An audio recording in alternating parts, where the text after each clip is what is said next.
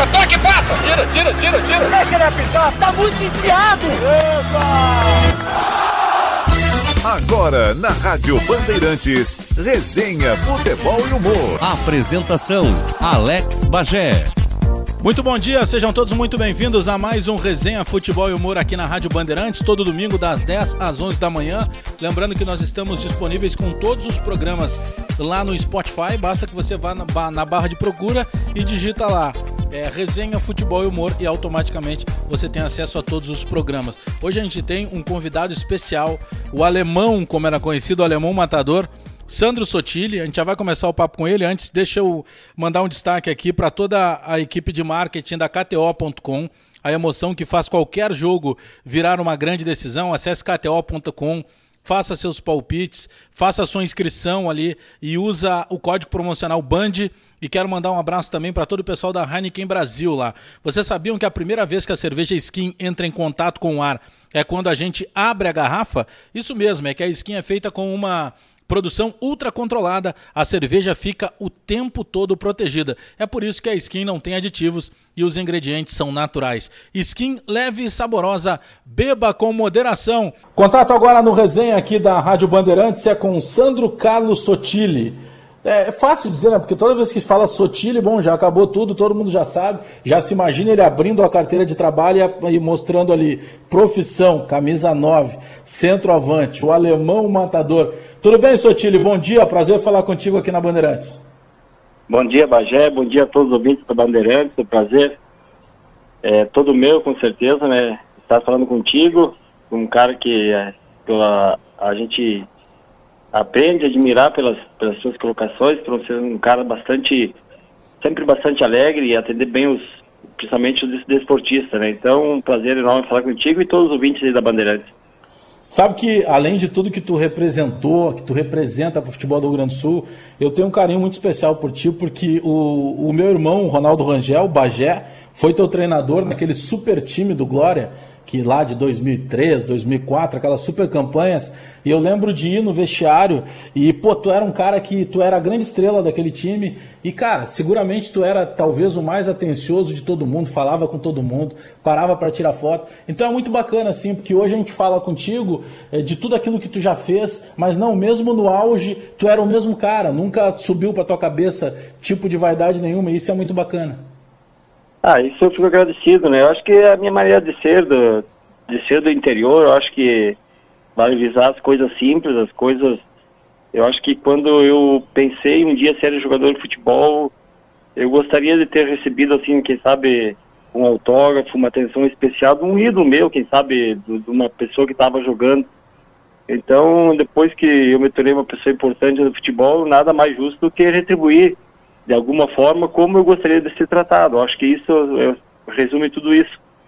E como você mesmo falaste, com o professor Bagé, o Ronaldo lá no Glória de Vacaria, a gente teve uma fase espetacular, foi uma, com certeza, se não foi a melhor fase minha, foi uma das melhores, porque eu fiz 27 gols no Campeonato Gaúcho.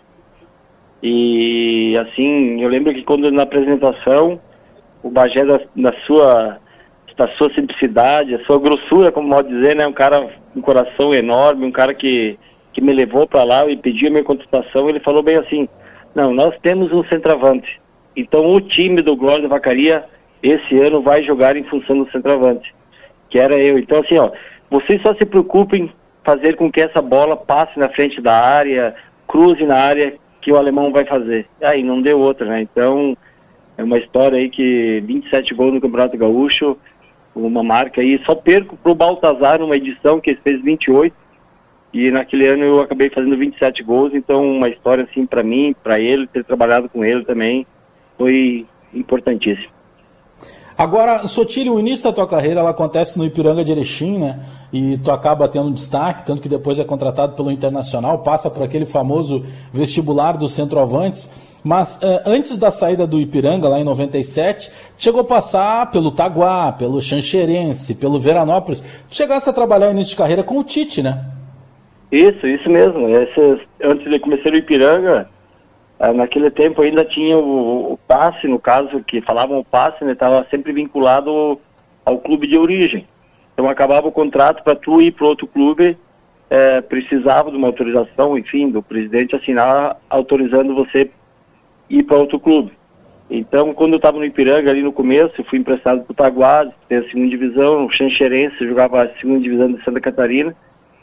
E em 1996, eu estava tava voltando para o Ipiranga, mas não sabia se ia ser, ser aproveitado.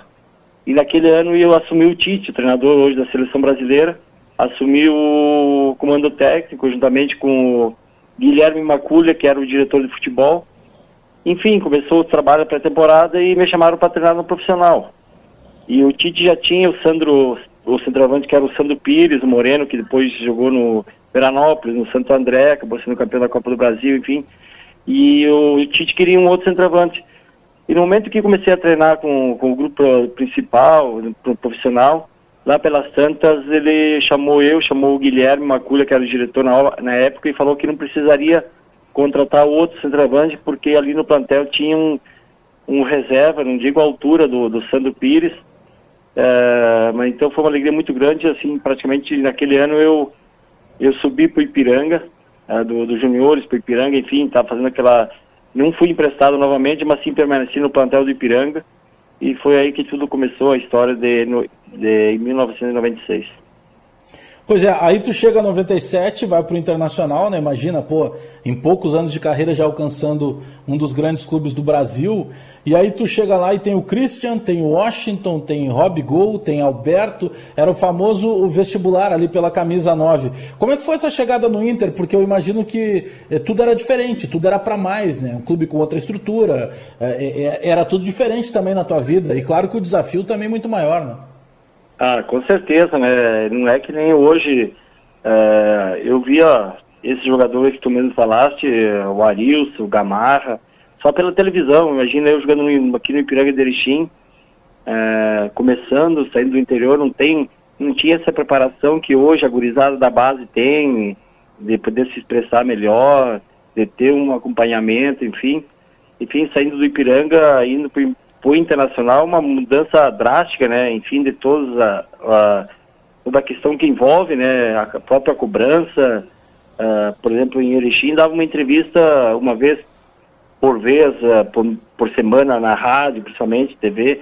Em Porto Alegre era todo dia cobertura de, de jornais, imprensa, a próprio assédio também. Então é uma mudança muito, muito muito importante, muito drástica, né, na vida de um cara que vem do interior e principalmente que não tem a preparação que tinha, que tem hoje em dia, né? Então é, foi uma mudança e como tu mesmo falaste, foi bem na época aí do Christian, o Rob Gol, o Alberto, o Washington e na verdade aquele ano lá eu cheguei, é, não digo para ser o centroavante titular, mas para estar tá ali entre os, os primeiros. E o Christian estava numa fase que ele não estava, ele estava jogando no time principal mas não estava se firmando. E o primeiro jogo que eu pude jogar juntamente com. Depois que o Inter foi campeão gaúcho, foi contra o Corinthians lá em São Paulo. E contra o Corinthians que tinha sido campeão paulista. E eu fui, viajei no primeiro jogo da delegação. Antes de, de acabar o primeiro tempo, o Celso Rotti já me chamou para eu. Eu iria entrar no lugar do Christian. O Christian estava muito mal no jogo. E naquilo o Fabiano fez uma jogada pela direita, deixou o Christian, ele o goleiro, o Christian faz, acabou fazendo o primeiro gol. E aí eu voltei pro banco, tá? Fiquei ali, por aí, acabou o primeiro tempo, sabia que não ia entrar no intervalo. E logo em seguida, no segundo tempo, o Fabiano machucou e eu entrei no lugar do Fabiano. E eu acabei cruzando, até participando dos outros dois gols do Christian. O Christian acabou fazendo os três gols e a gente ganhou o primeiro jogo por 3 a 1 e três gols do Christian. Então imagina, né? Foi um centroavante que nem o Christian, que, é, que, que, é um grande centroavante, mas daqui a pouco ele estava precisando dessa, dessa moral, dessa confiança.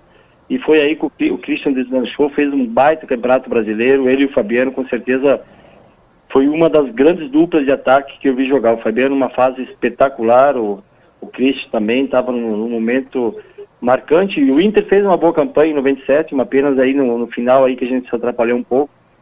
Uh, mas foi uma, uma experiência uh, muito boa. Claro, se eu tivesse tido uma preparação melhor, um, um, momento diferente, eu acho que eu podia ter, me, ter marcado mais a minha história do Inter. Mas não adianta a gente se lamentar, eu acho que foi um momento importante e a vida continuou e eu, eu segui meu rumo e o Inter com certeza sempre vai ficar no meu coração.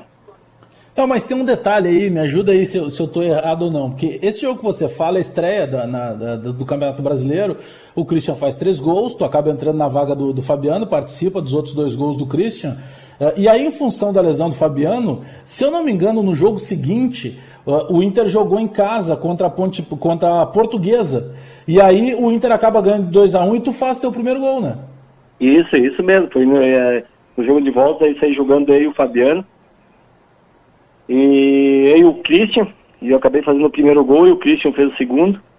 E aí depois continuei de, de, de, titular, na verdade aí joguei lá contra o Cruzeiro, acredito que a gente empatou o jogo lá. E no jogo em casa, na volta, uh, o Fabiano já acho que já ia voltar e o Arilson ia, voltar, ia voltar também. Então eu lembro bem que o Celso Rotti me chamou no quarto lá na, na, na concentração e falou, nossa, tu tá jogando bem, tá fazendo bem a função mas eu tenho que botar o Arilson e o Fabiano. Os caras são. O Arilson era época da seleção, o Fabiano era o melhor atacante. E eu falei: não, professor, tranquilo, estou aí, do que precisar, vou continuar trabalhando, enfim, esperando mais, mais oportunidades, enfim. E só que naquele momento em diante o Inter encaixou de uma maneira também, continuou fazendo um grande trabalho e praticamente a minha chance do Inter de, de jogar era muito difícil, né? Imagina do meio para frente aí tinha Fabiano, tinha o Marcelo Rosa, que está no momento bom, Sandoval, Arisso, Cristian. time, né?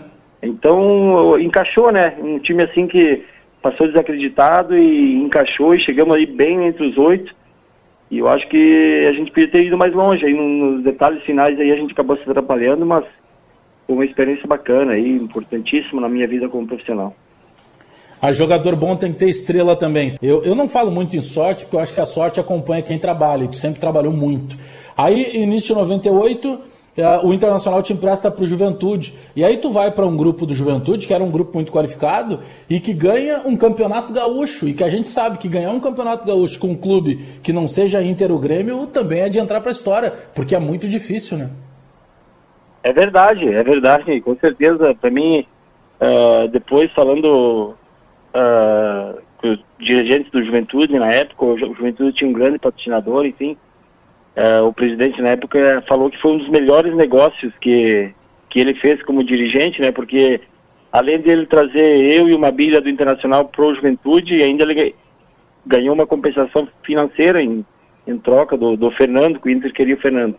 E para mim marcou muito porque ser campeão gaúcho, né, por um clube do interior, o Juventude principalmente, que era um, era um é um grande do interior, mas não se compara com a tradição do, do Grêmio, Inter, enfim. Então, é uma coisa assim que a gente, eu me orgulho muito de ter passado por pelo Juventude, pelo Inter. Acho que cada clube tem seu momento assim que, que foi marcante para mim. Independente assim se eu joguei no Taguá, no, no no Inter, no México, na China, eu acho que uh, profissionalmente foram foram marcantes assim, é, foram muito marcantes, porque assim, o meu desejo maior quando era quando era menino era me tornar jogador de futebol. E eu queria ser importante, ser protagonista. E todos os clubes da maioria que eu passei, graças a Deus eu fui. Uh, menores, maiores, o importante é que, uh, que eu me sentia bem, que eu era o, o, cara que batalhei muito, como tu mesmo falou, trabalhei, me esforcei o máximo, em nenhum momento assim, bah, ah, eu podia estar no, no Cruzeiro, ou podia estar no, no Caxias, nunca ficar me lamentando, ah, podia te dar um passo mais maior do que aconteceu. Não, acho que as coisas aconteceram da maneira que aconteceu, assim, eu olho para trás hoje e dizer assim que, que valeu a pena toda a minha história, meu sacrifício de, de ter saído lá de Rondinha, fazer 6, 7 quilômetros a pé para ir numa escolinha no começo, andar a cavalo para ir treinar, enfim, uh, chegar onde cheguei, ser reconhecido hoje como um dos maiores goleadores aí da, da história, uh, ser, ter sido campeão gaúcho, ter jogado num grande clube que é o Internacional, ter passado por vários clubes do interior e ter deixado um legado muito legal. Então é, é para poucos. Então acho que assim que ah, poderia ter jogado em, em, times maiores, não sei, não sei. Talvez a gente almeja dinheiro, fama, enfim. Mas eu nunca pensei nessas coisas, acho que as coisas aconteceram da maneira que tinha que acontecer. E eu desfrutei muito esses 20 anos jogando futebol profissionalmente. E graças a Deus, assim, hoje estou colhendo os frutos talvez de muito mais atletas, com muito mais nome, que muito mais uh, pessoas que jogaram em grandes clubes, até mesmo seleção brasileira, enfim. Às vezes a gente uh, traça um caminho para um lado e as coisas vão para o outro lado e dá certo, então não adianta a gente ficar se lamentando, acho que a gente tem que viver intensamente aquele momento e todos os clubes que eu passei, desde o Xanxerê até o Internacional, na China, no México, eu acho que foram importantes. Então, só tenho que agradecer a Deus por me proporcionado o dom de ser jogador de futebol. Eu sei que eu batalhei muito, muito mesmo, mas assim, olhando para trás, eu faria tudo de novo porque valeu a pena, valeu a pena o esforço e ser reconhecido por isso, acho que é, é muito legal. Com certeza, até porque tu está marcado na história do futebol eh, do Rio Grande do Sul e do Brasil. É claro que a gente poderia falar sobre várias coisas, a gente citou aqui o título gaúcho do, do Juventude 98, mas aí tu vai para o Ceará em 99, também é campeão estadual lá, campeão cearense. Aí em 2000 chega a possibilidade de tu ir para o futebol da China, numa época que não sei nem se alguns, se muitos brasileiros tinham por lá. Como é que foi essa experiência de jogar num país uh, tão distante e de uma cultura tão diferente, além do idioma, em relação ao nosso aqui no Brasil? Olha, eu fui um dos primeiros que, que, que foram para lá desbravar a China, né, em termos de, de futebol, enfim, né. Imagina, no ano 2000, uh, ah, tudo era novidade, né, é, um outro, outro continente, outra língua, outros costumes, outra forma de jogar, enfim, foi tudo diferente, mas para mim era uma satisfação, né, ter um orgulho, assim, de dizer assim, bah, eu fui jogador profissional, mas consegui jogar fora no outro país, esse era o maior sonho meu, poder jogar em outro país, né? Então aquele momento lá foi um momento marcante, mas no começo foi muito difícil, né? Claro que hoje a China está muito mais desenvolvida, muito mais aberta em todas as questões. Antigamente era muito restrito, a gente sabia que, que a gente ia para lá para jogar futebol, os costumes, a comida, era completamente diferente daqui, né? Não tem os meios de comunicação que hoje tem. Mas foi uma experiência muito legal no ano 2000. Depois acabei voltando no ano 2002, mais seis meses. Mas é, foi difícil, assim, no começo, principalmente é, não tinha o contato que tem por telefone, enfim, eu lembro que eu, eu tinha que ligar pro, pro meu pai na época, marcar o um encontro, tal dia que ia ligar para ele e para ele receber ligações, porque não tinha o celular, enfim. Então são coisas assim que, que ficaram marcadas, mas foi muito bom, bacana, assim, a convivência com o povo chinês, um povo muito carismático, gostava muito do povo brasileiro. E como eu falei, realizar um sonho e jogar fora no, no outro país é, é, foi importante também. Ô Sotilho, aí a gente fala de 2004 de novo, aquele ano que eu achava fantástico, porque meu irmão sendo o treinador do time, torcendo pelo Glória de Vacaria. Vocês davam um espetáculo, o time era muito bom e tu fazendo gol pra caramba, um excepcional campeonato gaúcho. E aí chega a possibilidade de tu novamente pegar o passaporte e sair do Brasil. Aí você vai para o futebol mexicano, futebol valorizadíssimo. Aí você passa pelo Necaxa, passa pelo Jaguares, pelo Dourados, pelo Leão. Ah, claro, ali mais maduro, ali já um jogador que já era mais reconhecido até no meio da bola. Já é uma situação diferente quando tu vai para o México lá em 2004, né? Ah, com certeza. Mas antes disso de eu ir para o México, é uma, uma, uma relação que 2013 eu volto para o Internacional novamente. É, 2013 eu jogo a, o Campeonato Gaúcho pelo 15, a gente perde a final pro Inter e depois eu vou pro, pro Internacional. Mas sabendo já que existiam várias propostas de, de clubes de fora do país interessados na minha contratação. E uma dessas propostas era para a Arábia Saudita, Emirados Árabes. E, então, na época, era o Jorge Machado que fez a negociação junto com o Fernando Carvalho. E uma das cláusulas que, que existia no contrato era Caso eu fosse liberado do clube para fora, o Inter ia ser ressarcido em 100, 100 mil reais. Eu, uhum. lembro até, eu lembro até hoje que eu já estava treinando no, com o plantel do Internacional, já tinha assinado o contrato, enfim, e eu estava ia concentrar para fazer minha, minha estreia contra o Atlético Mineiro. Eu lembro que nós fomos na casa do Fernando Carvalho e, e, e, e falamos para o Fernando Carvalho que tinha duas notícias, uma boa e uma ruim. A ruim é que tu vai perder o Sano Sotile. E a boa é que o Inter vai faturar os 100 mil reais, que era do, do valor que tinha acertado na época, tal, tal, para transferência. e o Fernando Carvalho, como diretor de futebol, não, não queria me liberar. Porque o Inter naquela época apostava muito no meu retorno, já no meu amadurecimento como profissional, enfim. Uh, e o Inter está meio carente de, de, jogadores, sei lá, do ataque tinha muito poucos jogadores, tinha o Jefferson Feijão e outros jogadores. E eu acho que ali seria o grande momento. Mas, enfim, com, conversando com o Fernando Carvalho, com o Jorge Machado, enfim, com outro empresário do, do Rio de Janeiro, acabamos acertando a minha ida para os Emirados dos Árabes. E eu chegando lá, fiquei um mês lá, eh, na verdade, aquilo que foi tratado aqui com, com os empresários, enfim, questão de valores e comigo mesmo, não foi acertado. Então eu acabei, depois de um mês e pouco eu estava lá, acabei retornando, mas eu já tinha rescindido o contrato com o Internacional e não podia mais, naquela época, não sei se já tinha feito duas ou três transferências, não podia mais voltar para o futebol brasileiro. Enfim, acabei ficando cinco meses, praticamente o segundo semestre todo parado. E aí, isso era 2003. Imagina a frustração minha pessoal, tu tá jogando no, no 15 de Campo Bom, volta para um clube grande da, da, da de, do futebol brasileiro. E ter o seu sonho de, de seguir para frente, estar tá jogando, e ao mesmo tempo tu volta atrás, fica cinco meses jogando futebol amador lá em Rondinha, com os amigos, eh, enfim, só festas, e então, uma coisa assim, como diz a gente, eu não entrei em depressão porque tinha um objetivo bem claro, que no próximo ano eu queria ser o melhor e voltar a ser o topo para voltar para time grande. E foi o que aconteceu. Em novembro acabei acertando de 2003 com o Glória de Vacaria, onde que a gente começou a pré-temporada e desde a minha ida para lá com, com o Esquio, com o Bagé, eu falei, não, eu quero ser o melhor do Campeonato Gaúcho, eu vou me preparar para isso e eu quero voltar para um clube grande do, do futebol brasileiro. Então, quando acabou o Campeonato eh, Gaúcho, que a gente acabou sendo eliminado em Porto Alegre, num jogo contra o Internacional, uh, já tinha várias propostas do futebol brasileiro, vários clubes do futebol brasileiro para eu jogar no futebol brasileiro. Mas aí apareceu essa proposta do futebol mexicano de três anos, uh, três anos no futebol mexicano, e então foi uma proposta muito boa financeiramente, até uma estabilidade.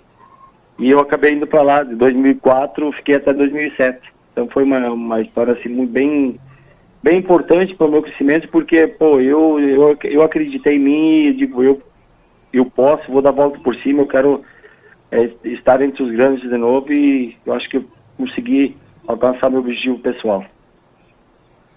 Sotile tem eh, em todas as carreiras, né? Eu como jornalista, você como jogador de futebol, empresário, advogado, todo mundo se espelha em alguém, né? Pessoas que servem como referência. Tu também teve isso? Tu, tu, tu tinha algum, alguns caras que tu te espelhava como camisa 9, como centroavante, a maneira de tocar na bola, uh, ao longo da tua carreira isso seguiu acontecendo? Alguém te inspirava o tempo inteiro na tua função de, de centroavante? Olha, eu quando eu tinha 9, 10 anos, gostava, estava bem na época do, do Renato jogar, né? O Renato Gaúcho no Grêmio, Grêmio ganhando tudo. Uh, ali eu acho que tudo, todo guri que gostaria de ter sido que nem o Renato, enfim, ser protagonista, um cara acima da média. Mas com o tempo, depois que fui a, a vendo as coisas jogar, eu gostava muito de ver o Batistuta. Batistuta, assim, acho que é um jogador acima da média, muito raçudo, né? Eu gostava muito de ver ele jogar. Claro, depois o, o Ronaldo Fenômeno foi uma, acima da média, o Romário, né? São caras assim que, que quando pegava na bola a gente já ficava imaginando que qual a jogada diferente que eles iam fazer, né? Então, com certeza esses jogadores são assim que a gente se inspira, que a gente sabe que, que, que eu não podia chegar onde eles chegaram, mas que dava gosto assim de ver um número 9, fazedor de gol, o cara que, que batalhava, enfim. O Batistuta com certeza foi um grande assim, gostava muito dele ver, um cara raçudo, um cara uh, lutava muito, fazia gols, então um cara assim que eu gostava bastante, não que eu me espelhei nele, mas assim gostava muito de, dele, de ver ele jogar também. Qual foi o zagueiro mais complicado de passar? Porque a gente sabe que a zagueirada às vezes vai por cima da bola justamente para tentar uh, impor um respeito, né? E pela tua qualidade, automaticamente os caras chegavam um pouco junto, mas tinha adversário que foi mais complicado assim de, de, de enfrentar, de um dia antes da concentração, tu, pô, amanhã eu tenho que ficar esperto porque esse cara aqui é ligeiro. Não, a gente sempre tinha aqui, principalmente do interior, né? Mas eu, primeiramente, eu sempre respeitava, né? Eu nunca assim, nunca fui maldoso. Eu acho que nunca, nunca tomei uma, chegada desleal, assim, de um, de um, de um zagueiro, um, ou ah, deixou o cotovelo, deu um soco, uma gusparada. Nunca, nunca recebi isso do, do, adversário, então assim, nunca tive problemas de relacionamento com, com os adversários. Mas a gente sabia, eu sabia, né, por exemplo, na velha guarda aí dos, dos zagueiros do interior, próprio Aládio, Rude, Luiz Henrique, né, essa turma toda aí, os caras chegavam, né? Era bola, tornozelo e, e, vamos que vamos, né? Então era a maneira deles jogarem. Então não tinha assim, ah, um zagueiro que foi maldoso. Não, não. Tinha zagueiros que chegavam mais junto, que eram muito contato. O futebol gaúcho era muito contato e eu gostava também do contato porque uh, eu aprendi a jogar com isso, então facilitava bastante, né? Mas eh, com certeza esses zagueiros aí que jogaram no interior aí tem muitas muitas histórias aí que a gente jogou junto, mas sempre com respeito entre primeiro por minha parte, também deles depois, assim, acho que primeiro tem que saber respeitar para ser respeitado também. Eu estava olhando, procurando algumas estatísticas assim a teu respeito, né? E eu cheguei no número de 111 gols, 110, 111 gols como o maior artilheiro da história do Campeonato Gaúcho da Série A, da primeira divisão. Chegou a fazer uma contagem dos teus gols na carreira? Não, Bajé, é uma coisa que, que eu me perdi um pouco, assim, tal, tal. Antigamente não tinha essa, essa é, contagem, enfim. Mas eu devo ter entre 400 e 500 gols aí no futebol mundial que eu tenho jogado e coisa, né? Esse do futebol gaúcho, sim, 111 gols na primeira divisão. É que naquele tempo não tinha VAR, né, Bagé? Se tivesse o VAR, alguns iam ser anulados, né? Ou daqui a pouco alguns seriam valer, né? É, é, vamos, vamos deixar o que está na súmula aí, né? E, e aí, por isso que assim, eu não, é, o próprio Dario falou, né? Falava na época, né? Pô, não tem gol feio. E ali, aos 111 gols, ninguém quer saber se foi gol de canela, de pênalti, de cabeça, de bicicleta. Não, tá ali. É gol, 111. Então eu sei qual o gol que eu fiz de cabeça, qual eu fiz, é, sei lá, de fora da área, de pênalti. Então é por isso que gol é gol, né? Não tem. É uma coisa assim que todos todos jogamos, nós jogamos futebol em função do, de fazer o gol. Então é uma função que eu fui privilegiado de ter escolhido a, a posição de centroavante porque te dá um status diferente, é uma coisa que, que marca mais as pessoas, né? E a adrenalina é diferente, né? Então tu pode é, decidir um jogo, dar alegria para várias pessoas, ou ao mesmo tempo entristecer. Então é, é uma adrenalina constante, né? Hoje tu ainda brinca com os amigos, tem sempre aquela pelada daqui a pouco de final de semana, aquela zoeira antes do churrasco. Claro, antes dessa parada que a gente está vivendo aí, dessa pandemia, mas rola ainda essa brincadeira da, daquela peladinha valendo só a cerveja? Claro, claro. Esse agora é a parte melhor do futebol, né? A gente desfrutar. É, eu tenho uma escolinha de futebol aqui em Passo Fundo e a gente tem um, um time de, de, veteranos, tem um, a maioria acima de o nosso time tem que ser acima de 40 anos ou acima de 100 quilos. Bater os três dígitos, já tá, pode jogar com 30 anos, mas tem que bater os três dígitos, né? Se acima de 100 quilos tá liberado para jogar. Então a gente faz muitos jogos, né? jogos aqui na região, principalmente a gente gosta de ir no domingo de manhã, porque tem jogos de veterano, daí a gente vai lá, faz aquela social toda com o pessoal da comunidade, bem no interior, e depois aquela, aquela carne, aquela cervejinha, aquela descontração com os amigos, aquela resenha, aquela corneta. Então é um momento assim de, uh, de desfrutar aquilo que o futebol me proporcionou. E as pessoas assim que a gente, por onde que a gente anda aí, uh, gostam muito dessa, desse encontro, né? Porque eles gostam que a gente conta como é os bastidores no, do profissional, eles pensam que é, que é, é completamente diferente. Claro, tem algumas situações que são diferentes, mas essa convivência, essa troca de informações com as pessoas mais simples do interior, isso não tem preço, porque eles valorizam muito isso, principalmente aqui distantes da capital, que às vezes não tem oportunidade de, de ir, às vezes assistir um jogo na capital, ou ter convivência com alguns jogadores, e às vezes não só eu, mas às vezes eu trago junto comigo alguns eventos que a gente faz, Gabiru, Perdigão, Carlos Miguel, Mazarop, enfim, eu organizo vários eventos também, com a presença desses ídolos, para aproximar com esse pessoal do interior, pessoal mais... É, que nunca viram um jogador profissional de perto, pô, tirar uma foto, bater uma resenha. Então isso é muito bacana, esse lado agora pós-futebol que é, que é muito legal, assim, pro, porque é um, é um desfrutar aquilo que o futebol, acho, me deu durante esses 20 anos jogando futebol. Sabe que a gente conversa com muitos jogadores, né, e ex-jogadores de futebol, e às vezes o jogador, por ele estar numa, numa situação diferente, né, na questão até econômica, é um cara que na maioria das vezes é bem remunerado, uh, e se vende uma ilusão daqui a pouco de que esse jogador ele evita às vezes a aproximação de algumas pessoas, porque ele não sabe se as pessoas estão se aproximando porque gostam dele ou por algum interesse. E, e, a gente nota que tu nunca teve desse tipo de coisa. E o Tiger Jan, que até é meu colega da Bandeirantes, ele está lembrando que é, no recente acidente que aconteceu com o ônibus dos torcedores do Pelotas, tu acabou recebendo é, alguns desses torcedores na tua casa, eles passaram alguns dias lá porque não tinham onde dormir. Ou seja, a, a tua naturalidade para tratar com essas pessoas, seja do meio do futebol ou não, ela segue a mesma, ela não, não, não modificou, independentemente de tu tal tá ou não ainda jogador. Né? É, às vezes a gente nem mede as consequências, né? Essa coisa do, do Pelotas fica uma coisa assim, sei lá, quando vi, já estava na minha casa, já estava, nós estava junto, estava comprando comida para eles aqui, tal, tal, e recebendo assim.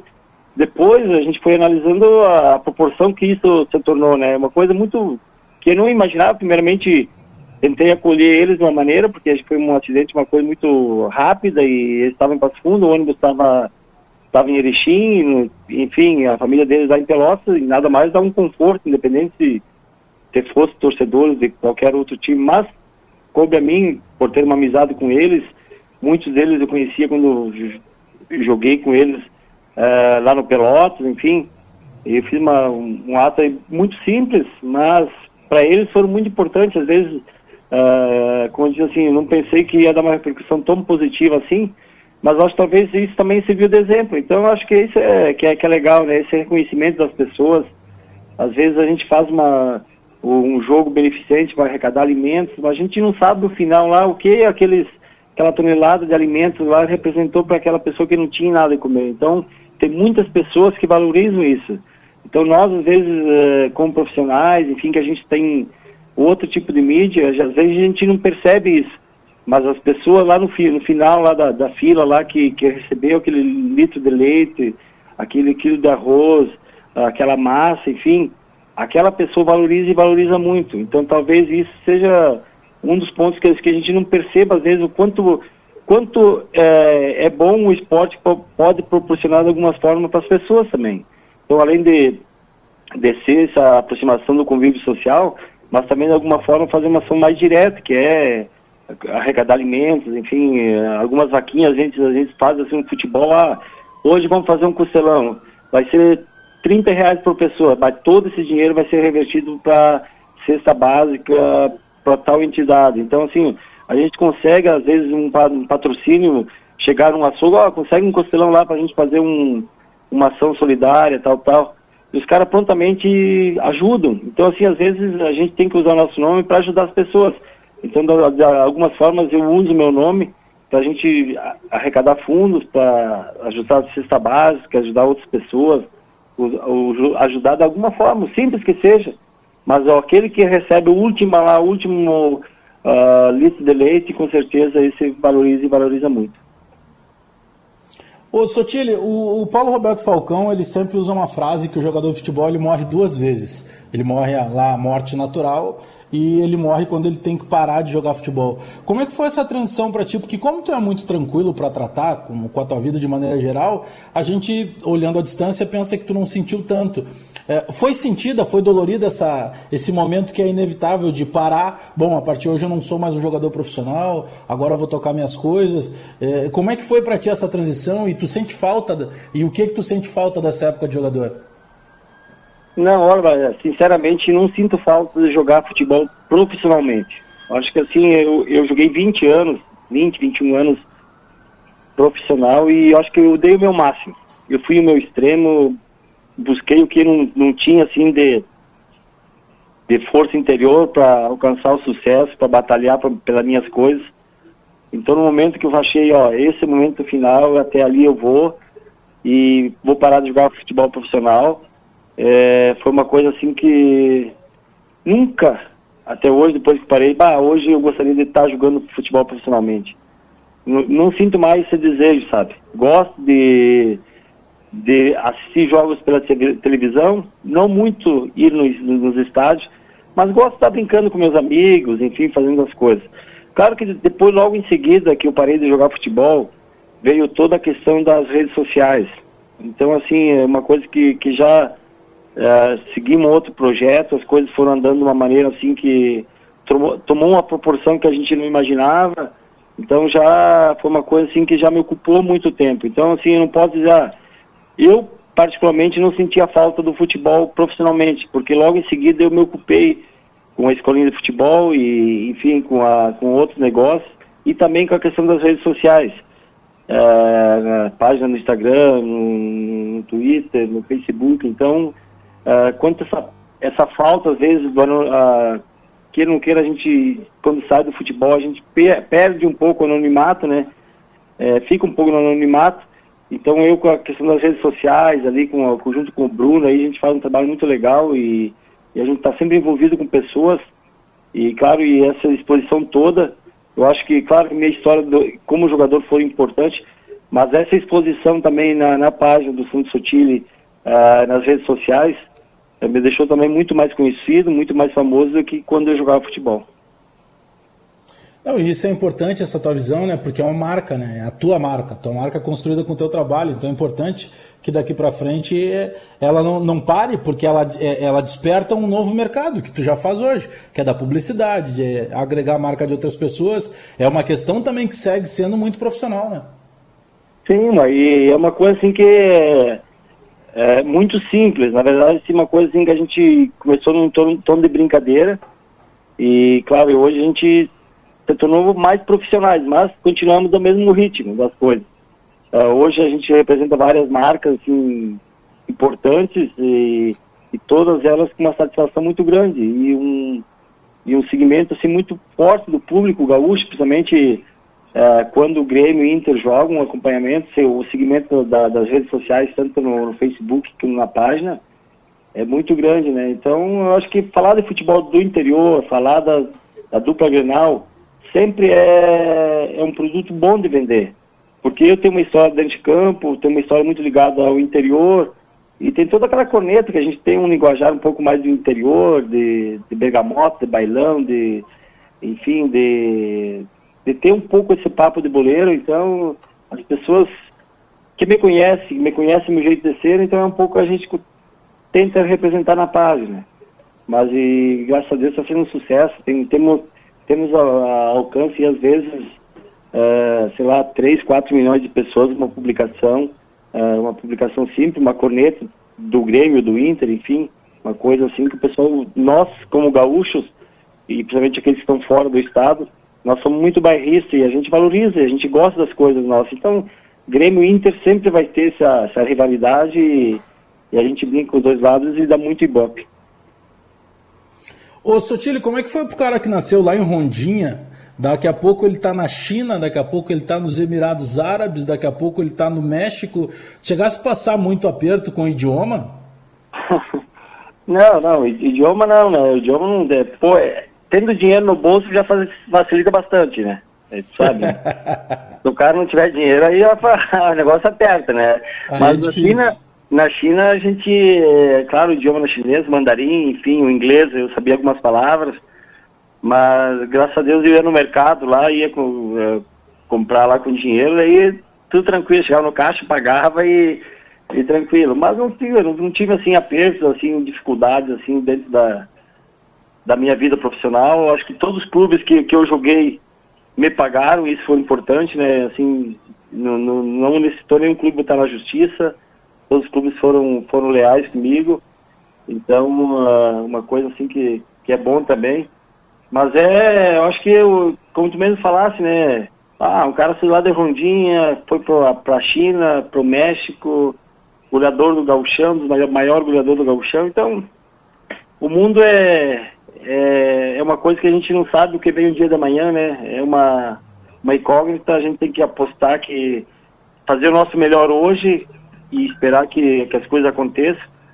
Mas eu, assim, sempre batalhei para ser melhor no dia de hoje. E, graças a Deus as coisas foram acontecendo de uma maneira muito, muito legal comigo. Uh, a gente, tem coisas que, uh, que, não, que não adianta a gente explicar. A gente fala, ah, eu passei muitos jogadores que tinham muito mais qualidade do que eu, muito mais qualidade. mas não tiveram, sei lá, o, o sucesso que eu tive, talvez eles não estavam no lugar certo na hora certa, algumas decisões que eles tomaram não foram certas. Então eu me considero assim um cara iluminado, assim que talvez, uh, não sei, mas acho que muitas, muitas aconteceram assim, muitas coisas aconteceram na minha vida quando menos esperava. Então a coisa assim, acho que é coisa do além, que a gente sabe que nesses momentos, nas dificuldades, nas alegrias, é importante a gente se apegar. Então muitas coisas aconteceram na minha vida que, que não tem explicação, assim. Claro, tem todo o meu trabalho, todo o meu esforço, mas tem assim é, é, coisas que brilham às vezes é, que não tem explicação. Então acho que tem um ser além que às vezes faz e faz muita diferença. Tu tens guardadas as camisas de todos os clubes que tu passou, seu tio? Tenho. Tenho uma de cada clube. Eu tenho guardado uma de cada clube. Uh, aquelas que são foram repetidas, sabe que tem sempre os os pisuca, né, que é os, os colecionadores de, de, de que pedem umas camisas, enfim, é, mas a gente, eu não, eu não era muito a isso, a, de ter recordações no time, e um dia fui montando aqueles que não tinha aqui, principalmente do futebol do interior aqui, eu acabei é, pegando de, de, das modernas para ter uma, uma de cada uma de cada, cada clube, para ter mais recordação, acho que é, isso é bacana, do, daqui no Brasil, de fora também. Acho que futuramente isso aí é, é legal, é história para contar, porque cada camisa tem um momento, uma época, um gol importante, um fato importante. Então acho que quando mostra uma, uma camisa, tu relembra alguns fatos importantes que aconteceram uh, na tua vida. Então eu, dessas, dessas camisas, acho que por trás da camisa tem uma história, tem um, um ano que eu vivenciei ali. Então isso que é legal. Ah, e é histórico, né? Eu imagino o quanto seja é prazeroso para ti, Sotile, ainda depois de um bom tempo já não sendo mais jogador, é, sendo um cara ainda reconhecido e principalmente né, um cara que é carismático, que as pessoas gostam de se aproximar. Eu imagino que cada pessoa que chega perto de ti para tirar uma foto faz alguma brincadeira. Né? O cara que joga como centroavante brinca contigo, ó, que é zagueiro, ó, se estivesse comigo não ia passar. Eu imagino que isso seja muito prazeroso. Né? É a prova que deu tudo certo do que tu fez. Né? É, isso, bah, isso é muito legal, assim, a gente brinca com a, às vezes, ah, vamos ganhar do time do Santos Sutil, né? Como eu agora decidi se algum jogo mais, né? Eu fico lá mais pra tirar foto e coisa. Mas assim, é bom que esses é, lugares que a gente vai no interior, às vezes aqui no é, interior de Passo Fundo, um senhor de 60 anos, bah, eu fui te ver lá no tal jogo no Vermelhão da Serra, lá no Passo Fundo, tu fez tal gol, lá no Glória de Vacaria, tu fez um gol lá que não sei o quê às vezes lances que eu nem lembrava mais, essas pessoas mais antigas, enfim, é, tem na, na, na, memória, né? Isso é muito bacana, assim, ó, tu, às, às vezes as pessoas, a juventude hoje, é, tem muitas crianças, 12, 10, 12 anos, que não conhecem minha história. Daí, mas, Santo Sotilho e tal, tal, daí elas vão lá uh, pesquisar no YouTube, lá no, nas coisas, lá, e, bah, Deus, bah, era bom mesmo, não sei o quê, então tá. Então são coisas assim que, que marcam, que passou gerações, né? Então isso que é, que é legal demais, bacana. É, cada encontro, assim, que cada fã que pede pra tirar uma foto, pô, é uma, uma um, sentido assim de gratidão, né? De, de, de, agradecimento, assim, pô, tu foi, tu foi importante, tá aqui, eu quero tirar uma foto contigo para eu mostrar para meus pais, mandar lá pro, pro Mato Grosso, pro Paraná. Então, ah, isso aí não tem preço, né? esse reconhecimento do, do povo gaúcho, principalmente aqui, principalmente no interior, é, é fantástico, né? Tem um detalhe, o, o Tagor estava me lembrando, porque o Tagor trabalhou muito tempo em Pelotas, né? Eu até acredito, ele não me disse, mas eu acredito que ele seja torcedor do Lobo, né? Do Pelotas.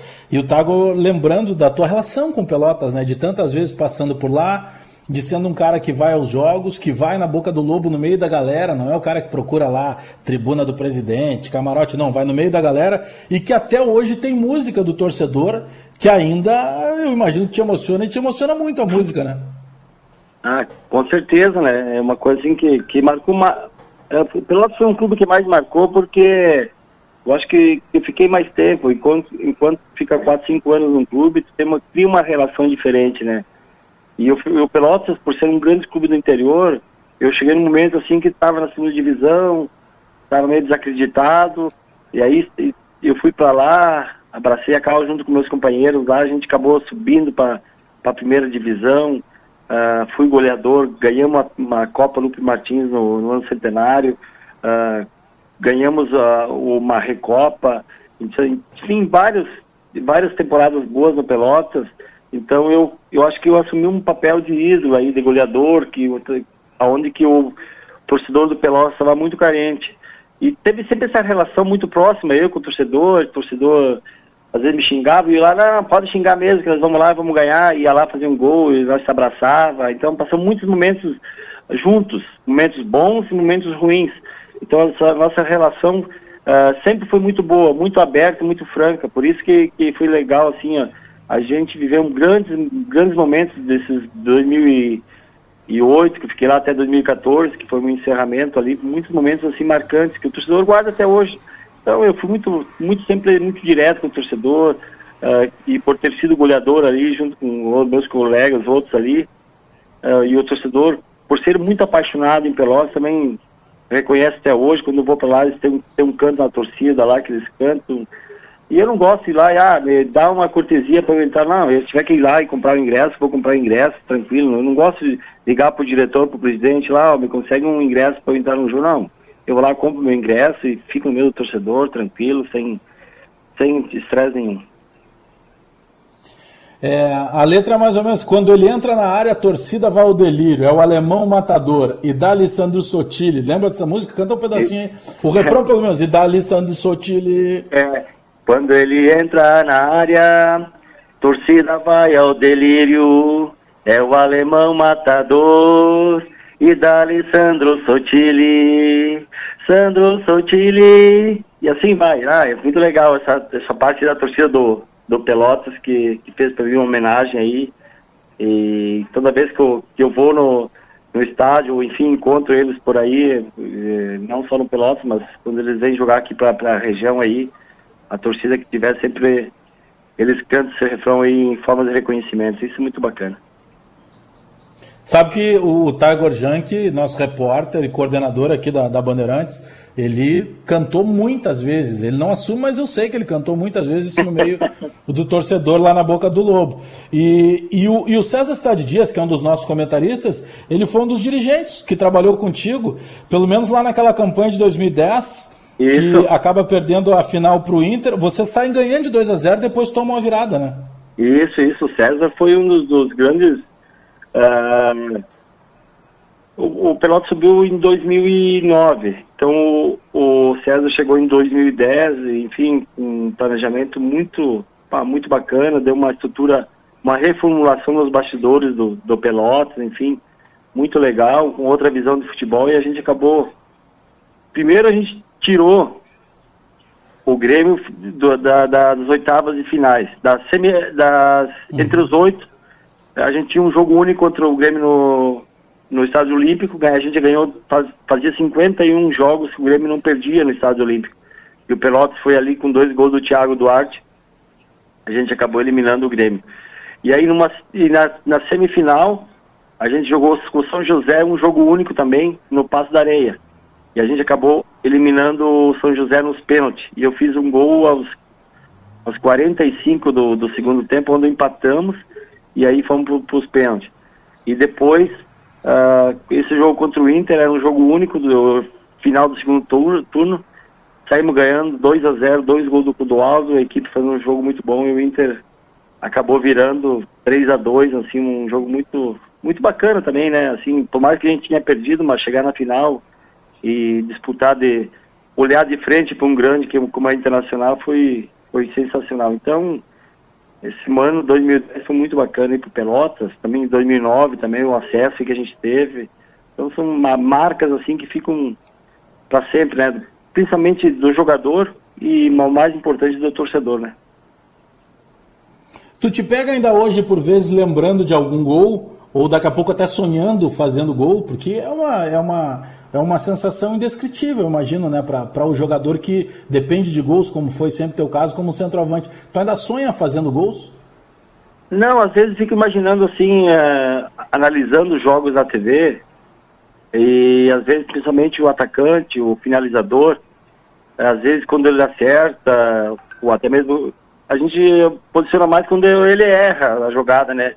E aí eu, eu sempre fico analisando que eu, às vezes, faria diferente, ou, ou ele fez o movimento correto. Então, essa é, às vezes, que, que eu fico imaginando, assim, analisando o jogo, jogo na TV, principalmente, e eu vejo muita movimentação, claro que com a experiência que eu tive, muitos, depois que o, que o cara vai ficando mais velho, parece que fica mais fácil jogar principalmente a questão da, do posicionamento, da movimentação, ah, porque eu acho que o, o centroavante tem que antever a jogada, tudo que vai acontecer, né? Principalmente ah, se o lateral for na linha de fundo, eu acho que tem que imaginar o que ele está pensando, o enquadramento do corpo dele, se ele vai colocar essa bola no, no primeiro, no segundo pau, enfim, coisas assim. Então, acho que com a experiência de vida e com o passar do tempo, eu acho que o atacante vai aprendendo com isso. Então, por isso que um jogador com o passar do tempo, centroavante, principalmente, conhece os atalhos, como diz, né? Então, às vezes fica mais fácil.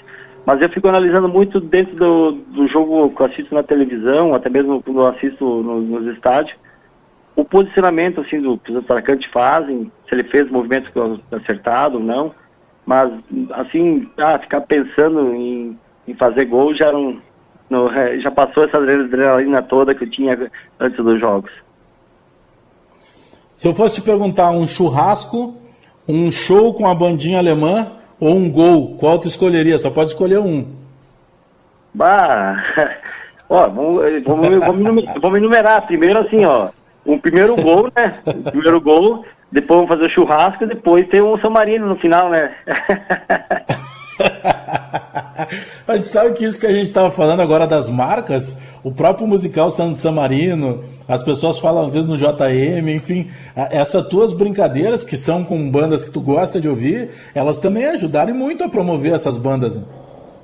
É, mas é, é uma coisa assim, é todo esse tipo de banda, porque eu gosto muito do bailão mesmo, da bandinha mesmo. Uh, tem ah, várias bandas aí que, que pessoal que gosta do bailão mesmo, de, porque a gente fala bailão, que o bailão no interior é mentira, o pessoal da, da, da capital às vezes não tem não tem oportunidade de ter um bailão de fundamento, como a gente diz, né? O pessoal gosta, gosta de bailão porque nós vamos fazer uma Sutile Fest agora, se era para ter para ser o mês de abril a Sutile Fest em Porto Alegre, mas por causa do coronavírus aí não acontecer, mas futuramente a gente vai fazer e o pessoal gosta muito dessa, dessa festa interior, uma festa bem bem extrovertida, muito alegre, enfim, com música animada, sem muito aquela frescura lá de ah, não sei o que, que ah, com que roupa vai, não sei o que, isso aqui, não, vai lá bem à vontade, de bermuda, de calças, camiseta, às vezes tem lugar que até é boné de firma, como a gente diz no interior, né? Mas umas coisas bem extrovertidas, assim, claro que todas essas bandas, essas coisas, essas coisas do interior nosso aqui, que são muito uh, popular, né? A bergamota, o bailão, as rosetas, então eu vivenciei tudo esses é, Campos Colosso da, da Lagoa, que é histórico, Altos da Glória, enfim, essa Schmidt em Campo Bom, são é, campos que são é, referências no, no, interior, principalmente, né? Presidente Vargas, a gente fala, quando a gente fala disso, ah, jogar Champions League é fácil, quero ver jogar lá no Altos da Glória com, com Roseta, com bosta de cavalo, enfim, não sei o que, tal, tal. Então tudo isso o pessoal gosta dessas coisas simples que a gente fala no interior, porque é umas coisas que ah, se falar para um guri lá de, de, São Paulo, Roseto, o que, que é Roseto, não vão é. saber, porque é um linguajar nosso aqui, né? Então, e, e, a gente sabe que quem jogou no interior, uh, agora os gramados são diferentes, mas antigamente era tapado de Roseta, né? Então, era uma outra cultura, né? Então, é as coisas assim que as pessoas gostam de re, é, reviver essas situações que aconteceram antigamente, dentro do futebol, enfim, tudo não tom de brincadeira, mas é muito legal. Santos Sotile, muito obrigado pela gentileza do contato conosco, aí da disponibilidade de tempo. Cara, tu é um ser humano acima da média, um cara que fez uma história linda demais. Daqui 500 anos, quando se falar no futebol, vai se lembrar: ah, não, e o Rio Grande do Sul? Pô, o Rio Grande do Sul teve muitos artilheiros, mas tem um que era um cara fenomenal dentro de campo e que continuou sendo mesmo cara fenomenal depois que parou de jogar, que se chamava Santos Sotile. Cara, obrigado de coração aí pelo tempo com a gente aqui na Rádio Bandeirantes e que tu continue sendo esse cara sempre de alto astral e principalmente sendo amigo dos amigos, como tu continua. Não, eu que agradeço, Bagé, ao vice todos da Bandeirantes, obrigado pelo carinho de todo mundo aí. E eu falo sempre pra gurizada uma nova, ah, tu conhece o Messi? Ah, conheço. Conhece o Cristiano Ronaldo? Ah, conheço, bah, conheço, bate jogador. Mas aqui no Rio Grande do Sul, quem manda é o Santos Sutile, rapaz. Então, ó, os, os caras nunca jogaram aqui, né? Então, né, valorizar o que é nosso, né? Grande abraço aí, Bagé. Valeu, Sandro. Fica com Deus aí. Agradecendo mais uma vez, muito obrigado aí, Sandro Sotile, por bater esse papo junto com a gente. Claro que a gente vai marcar outras resenhas com o Sandro Sotile, porque se tem alguém que tem história para contar, esse alguém é o Sandro Sotile. Skin leve e saborosa, beba com moderação. Vocês sabiam que a primeira vez que a cerveja Skin entra em contato com o ar é quando a gente abre a garrafa? Isso mesmo, é que a Skin é feita com uma produção ultra controlada. A cerveja fica o tempo todo protegida. É por isso que a Skin não tem aditivos e os ingredientes são naturais. Skin leve e saborosa, beba com moderação. E acesse kto.com, é, faça o seu cadastro Coloque o código promocional BAND e também lá no Instagram você pode acessar e inclusive buscar dicas para palpites futuros uh, seguindo lá arroba KTO Underline Brasil. Agradecendo ao Marquinhos Vieira na Central Técnica, ao Mário Almeida, ao Léo da Tinga na mesa de áudio, também agradecendo o Luciano Vargas, a produção também do Lete. Obrigado, Lete, pela parceria de sempre aí com o Resenha Futebol e Humor. Todo domingo, das 10 às 11 da manhã, a gente volta domingo que vem, aqui mesmo na Rádio Bandeirantes. Até lá, tchau! Resenha Futebol e Humor.